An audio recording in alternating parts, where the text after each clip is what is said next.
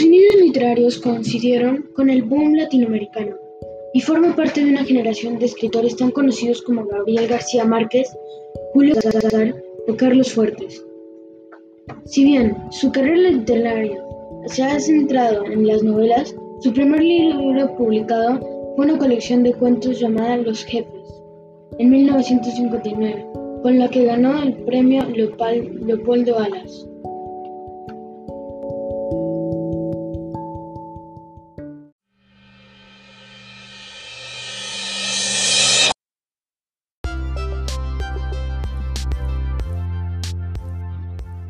Mario Vargas Llosa, nacido en Arequipa en 1936, se le conoce por sus novelas y ensayos y por muchos premios internacionales en literatura.